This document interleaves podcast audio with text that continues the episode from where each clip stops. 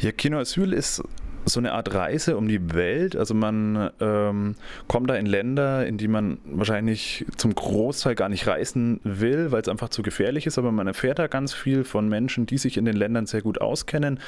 Wir haben Filme dabei aus Afghanistan, aus äh, Syrien und aus dem Senegal zum Beispiel. Und da geht es dann um Themen wie, äh, ich verkleide mich als Mann mal einen Tag in eine Frau und wie geht es mir da in Kabul? Ähm, das ist zum Beispiel ein Film, der noch nie in Europa gezeigt wurde, sondern bisher nur auf dem Studentenfilmfest in Kabul lief.